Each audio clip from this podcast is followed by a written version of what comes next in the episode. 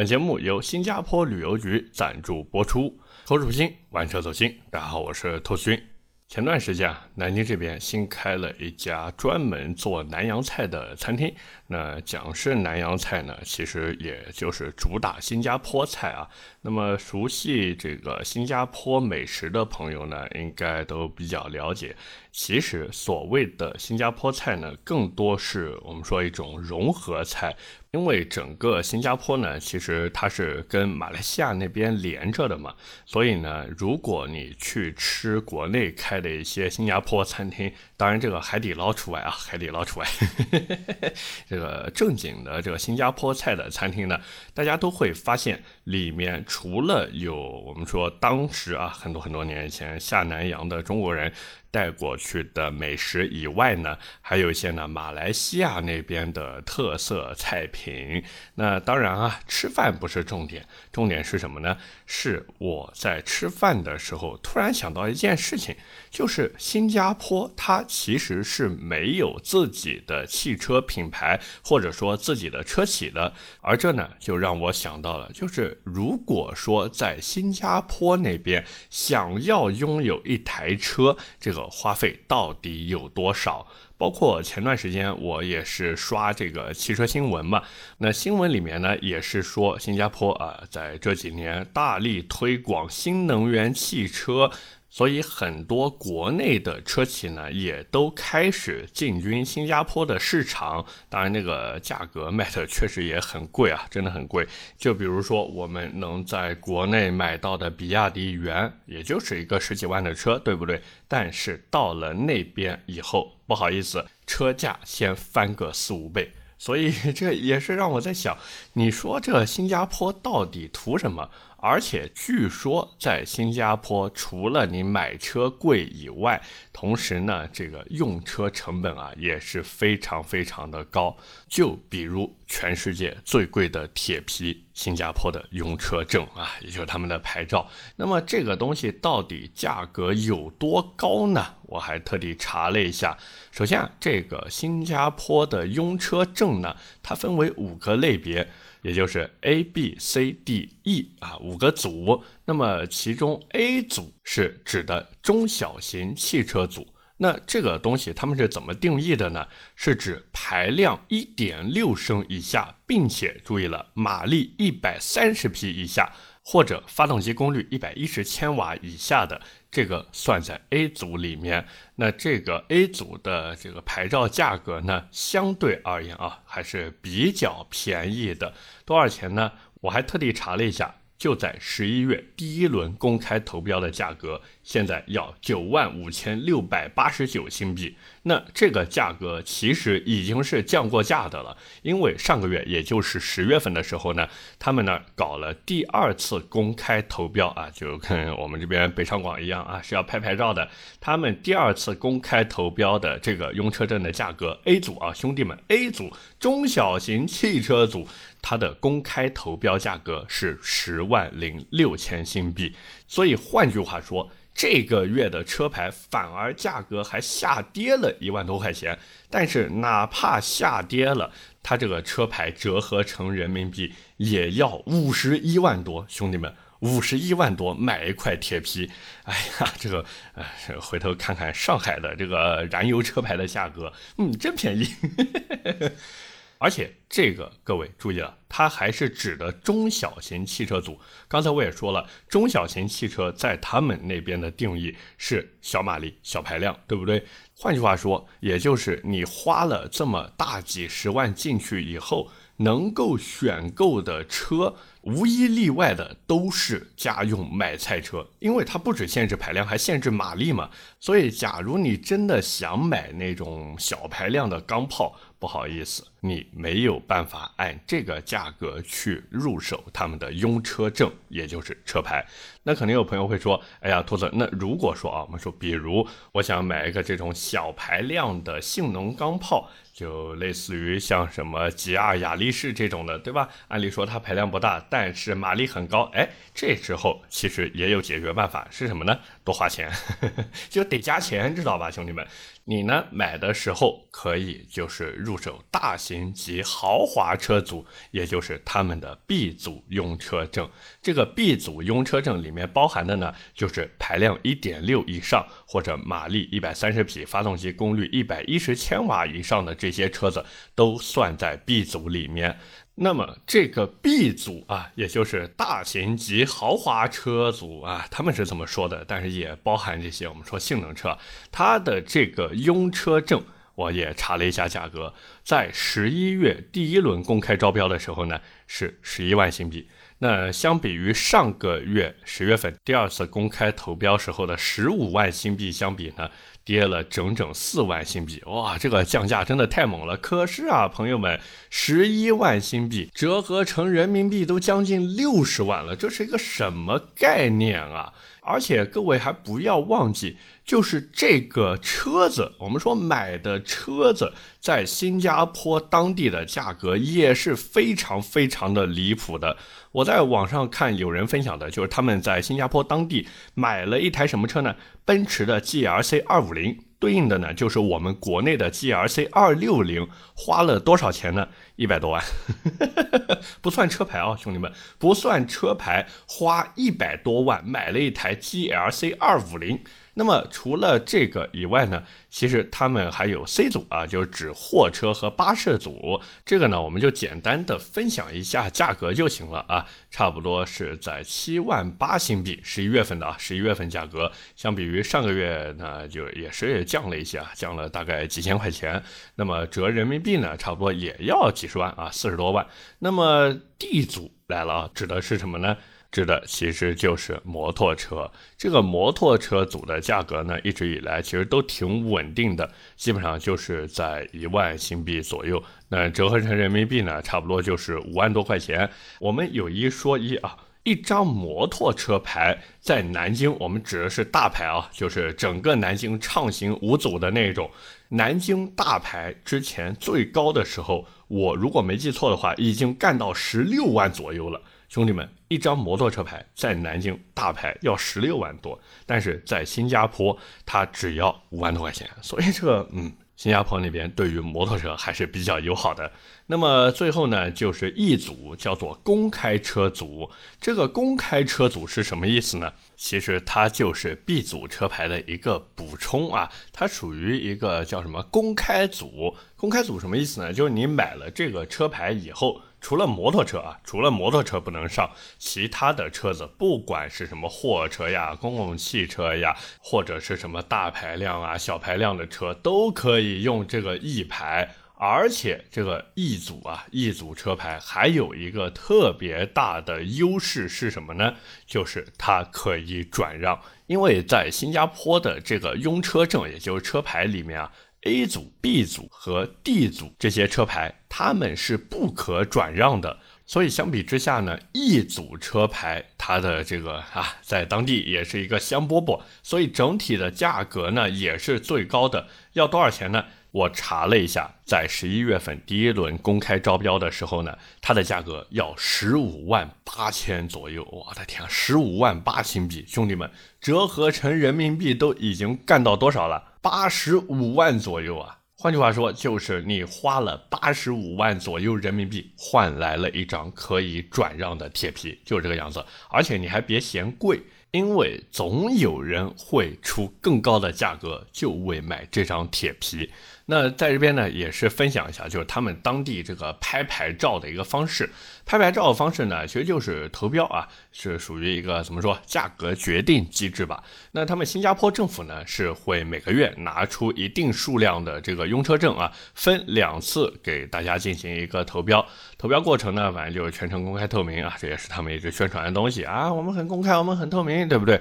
那参加竞拍的这个人呢，就可以先输入自己的这这个投标价。换句话说呢，就是你愿意花多少钱去买这个车牌，你就。输多少钱，然后再由电脑按从高到低来确定中标者，价高者得。那肯定有朋友会想说，哎，那我这是不是很容易成为冤种呢？就比如我看着上个月啊牌照要十五万，那我这个月我一想，哎呀，这来买牌照人又那么多，对吧？来竞拍人那么多，那我直接出个二十万，我这肯定能拿下，对不对？但是呢，这时候如果说从出价，因为是从高到低嘛，如果说第二名到最后一名，他们都只愿意出十万，你不就成了大冤种了吗？对不对？哎，所以新加坡那边呢，也是为了防止 你成为这个大冤种啊，就决定你最终需要付出的价格是最低的那个人愿意出的价。就我们举个例子啊，比如政府这一次放了五千张车牌出来，第一名出了一百万，然后第五千名啊，从高到低排序，第五千名呢只出了五万。好，那这时候这五千个人只需要按五万块钱的价格来购买就行了。我知道肯定有朋友会想说，哎，兔子，那你说他们的老百姓对吧？买车的时候，大家每个人都是只出一块钱不就行了吗？不太可能，真的不太可能。毕竟，当大多数人都出一块钱的时候，总归有人想花两块钱去买到他想要的东西，对不对？而且再加上政府呢，总是在有意无意之间啊，去控制他们的这个车牌发行量，所以呢，也就促使着整个新加坡的这个我们说车牌价格，还有车辆牌照的紧俏程度呢，都是啊一直比较高的。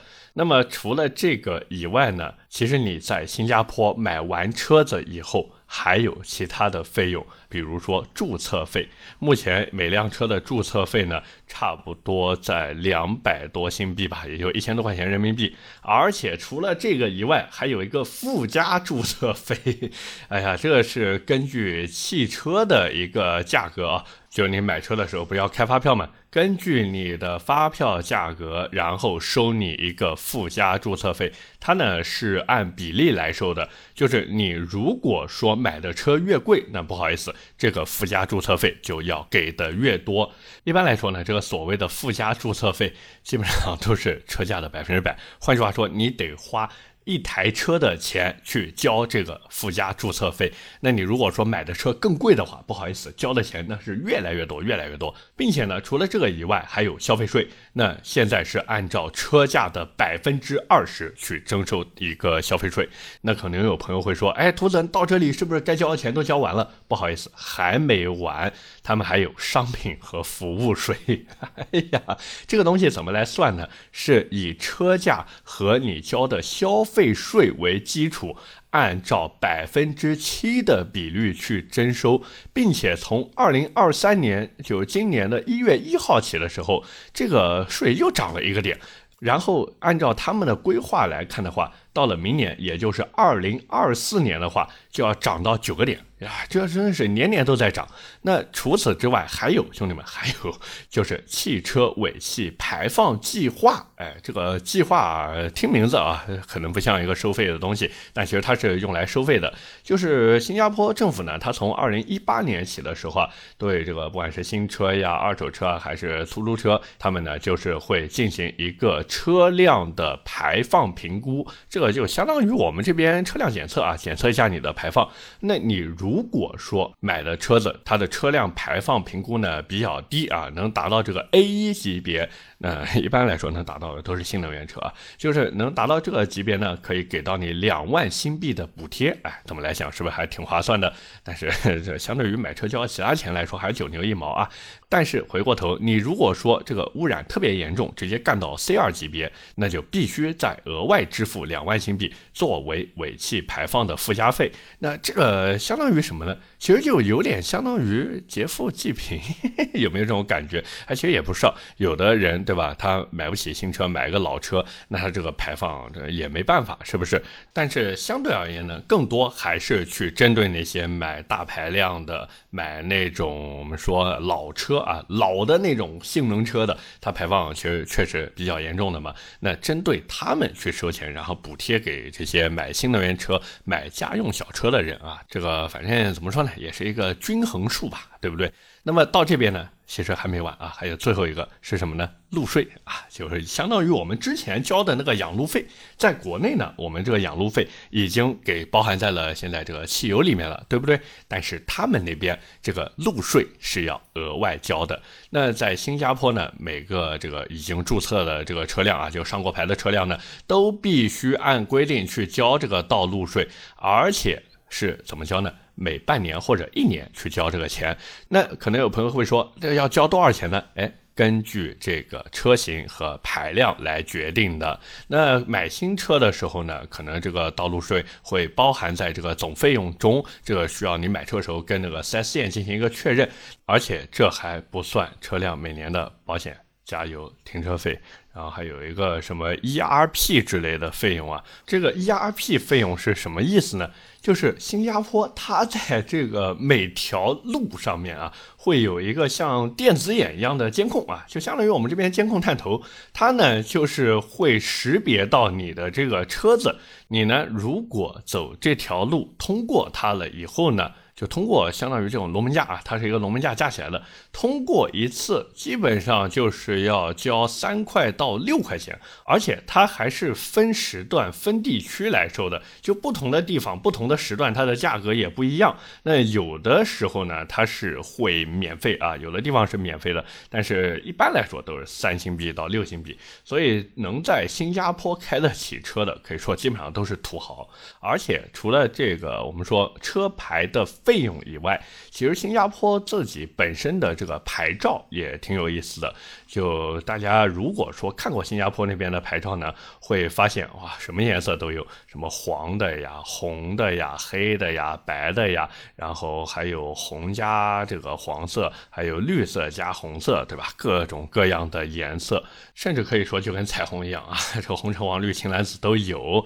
那根据统计来看呢，新加坡车牌一共是有九种。颜色，那肯定有朋友会说，哎，是不是我喜欢什么颜色，我就可以选呢？其实并不是的，因为他们这不同颜色是用来区分不同的这个车辆，包括地区，完了呢进行一个管理。像普通的私家车啊，普通私家车呢就是黑色、黄色或者白色，再具体一些呢。就是你可以选择前黑后黑的这个牌照组合，那也可以选择前白后黄的一个组合。就是他们规定，你如果说前面用白色的话，不好意思，后面必须用黄色。他们是一个啊一个 team 一个组合。那除了这个以外呢，还有红色车牌。这个车牌你如果上了以后，不好意思，你只能在非高峰时段或者周末用车。相当于是什么呢？就是你日常上下班的时候是不能开车的。那么再一个还有橘色配黑字，这个是危险化学品的一个车牌。那还有绿底白字，这个是乌名岛啊，他们那边一个乌名岛这个地方专用的车牌。蓝黄相间的呢是是研发用车的一个车牌。完了，还有红绿相间，这个是有限制范围的车牌，相当于什么呢？就相当于一个区间道路用车。就比如很多朋友去过新加坡，对吧？从樟宜机场到这个市区啊，这么一段路，很多这个往返接送车呢，就是装的红绿相间的车牌。包括在圣淘沙那边的的观光车啊，也是用的这个红绿相间的牌子。那最后呢，就是红黄相间的牌，这个是。古董车专用车牌，所以在新加坡，各位你看到的大多数车呢，基本上还是前黑后黑或者前白后黄的。那么聊到这边呢，可能有朋友会想说，哎，兔子，这个新加坡我这个花了这么多钱，对吧？我买了车牌，是不是可以用一辈子呢？不好意思，不是的，只能用十年。那当你用到这个十年以后呢？按理说你的这个车牌就作废了，但是他们政府呢也是推出了，就是你可以延长，延多久呢？延五年。那这个费用呢，差不多是你买一个新牌照的一半啊，基本上就是这个价格。那假如你说，哎，我这个钱这个愿意花啊，我愿意多掏钱，哎，没问题，你呢可以去延长十年的有效期，而且和那个五年延长不一样，五年延长你只能延一次，完了你这个车牌就作废了。你延长十年有效期呢，是可以无限次去延的。但是兄弟们。这个价格其实跟你买一张新牌照没有任何的区别了，呵 呵也是呃这个十几万新币花进去啊，等于是你怎么说呢？先拥有了一个资格，完了不停的续费啊，就这个样子。那肯定有朋友会说，哎，我这个如果说在车牌到期之前我就把车辆注销掉，哎，我不要了，我不要这个资格了，可不可以呢？可以，并且呢，他还会给你一些补贴。那基本上这个补贴就是半价回购吧，啊，差不多就是半价回购。所以很多人呢都会选择在这个车牌资质快满十年的时候进行一个注销，就是满九年，但是不到十年，他呢会退给你这个一半的费用。当然，也有一些人呢，开个五六年这个车啊，他就把它给注销掉了，因为你满五年不满六年的时候呢，能退给你差不多百分之七十的费用。但是不管怎么说呢，整体的价格还是特别贵，所以呢，这也就促使在新加坡那边很多人他也只能是这个乘坐公共交通进行一个通勤，而且即便是已经价格那么高了以后，那 假如有去过新加坡或者在新加坡生活的朋友呢，也会发现。它并没有因为这个买路钱的价格比较高，然后促使他们本身的这个路况就能变好，其实并没有。所以这个也没办法，毕竟整个新加坡的国土面积非常的小嘛，整个新加坡的国土面积也就七百二十八点六，我查了一下，好像确实是这个七百二十八点六平方千米，相比于上海，上海兄弟们，它面积基本上相当于上海的九分之一。所以也难怪会堵，毕竟人口摆在那个地方嘛。他们那边的人口，如果说没有记错的话，好像已经干到有将近六百万了，兄弟们。六百万人挤在九分之一个上海里面，所以你说这不堵车现实吗？肯定是不现实的。反正怎么说呢，新加坡那边买车用车总结下来就一个字贵，而且是贵的离谱。那当然，最近也是有很多国内的车企在发力新加坡那边的市场。反正大家如果到时候有机会去新加坡旅游的话呢，可以体验感受一下。毕竟新加坡那个地方，人家都说叫花园之城嘛，所以过去走走看看啊，了解一下当地的这种民风民俗啊、社会环境啊，其实也是一件挺好的事情。那今天节目的最后呢，也是分享一下新加坡的油价。我查了一下，这个平均价格两块二毛二。当然，这是新加坡元，折合成人民币差不多十几块钱一升，好吧？这个你说它贵还是不贵呢？反正这个当地的老百姓啊，二零二二年家庭人均年收入是三万八千九百七十六点五美元，所以这个相比之下，这个油价还是比较低的。但是也有一些新加坡的这个我们说当地的人啊，为了加到便宜的油，直接开车跑到马来西亚去享受半价汽油。但这个新加坡政府好像也发现这个事情了，他们呢也是一直在查，就会查你这个出入境时候的这个油量。你如果说出去之前是满箱油，回来之后还是满箱油，就要把你查了啊！你肯定是在那边加便宜油了，是不是？所以这个哎也是挺有意思的，只能说太阳底下没有新鲜事儿。各个国家的老百姓在生活上面，那都是啊，我们说竭尽所能的想要去消费更有性价比的东西，也是绞尽脑汁去想怎么样能更省钱，对吧？OK，那么今天关于新加坡的这个买车用车呢，也就跟大家简单的先聊这么多。那么下面就是我们上期节目的留言互动环节。那么在今天的留言互动开始之前呢，也是跟大家分享一些我最近的感悟和想法吧。就是各位如果看我的那个兔子的车友圈那个抖音号呢，会发现啊，就这个粉丝涨的呢，应该勉强还算可以吧。反正做到现在也是一分钱抖加没有投过啊。那截至到我录音的时候呢，整个粉丝量已经干到九千多了，离一万粉丝呢就差一步之遥啊，真的是一步之遥。但是呢，整体的内容各位也能发现，目前保留下来的呢，就是去 4S 店探店的，然后呢，还有之前。采访一些车主的，包括还有这个停车场的啊，南京本地停车场的。那么这个停车场系列的视频呢，做到现在，我说实话，一个对于外地的朋友，除非说他真的想来南京旅游，他可能会看一看，对不对？但是除了这个时候以外，感知度并不高，是不是各位？那么再一个呢，就是呃，可能喜欢看的人就是南京本地或者南京周边城市的，他们可能会看一看，但是也就是当一个工具来看，而这呢也就促使我必须要把内容进行一个调整或者说转型。那么转型成什么样？我说实话，我现在脑子里面一片空白。那最近呢，也是跟团队讨论了一些方案，但是无一例外的呢，都被否掉了。那包括我们团队里面呢，有小伙伴说，哎，不行，我们还是回归，呃，就是比较正经的车评或者试车这一种。但是有一个核心点在哪边，就是我在音频平台里面跟大家说，哎，这车怎么样？这车我的想法是什么？有人听，对吧？大家愿意听。但是到了视频平台以后，我。兔子到底算什么东西呢？对吧？在人家的眼里面，你这兔子不管做音频有多牛逼，不好意思，我不认识你，你说的这些我压根就不想听，哪怕你说的有理有据，我也不会信任你。所以这是一个核心关键点，而这带来的后果就是，我如果正经聊车的话，可能真的没什么流量。所以最近我也是怎么说，有一些困扰吧，到底应该怎么样去做接下来的内容？恳请各位吧，如果有什么好的建议或者想法，包括大家想看什么，可以直接发私信给我，或者在评论区留言，好不好？真的感激不尽各位。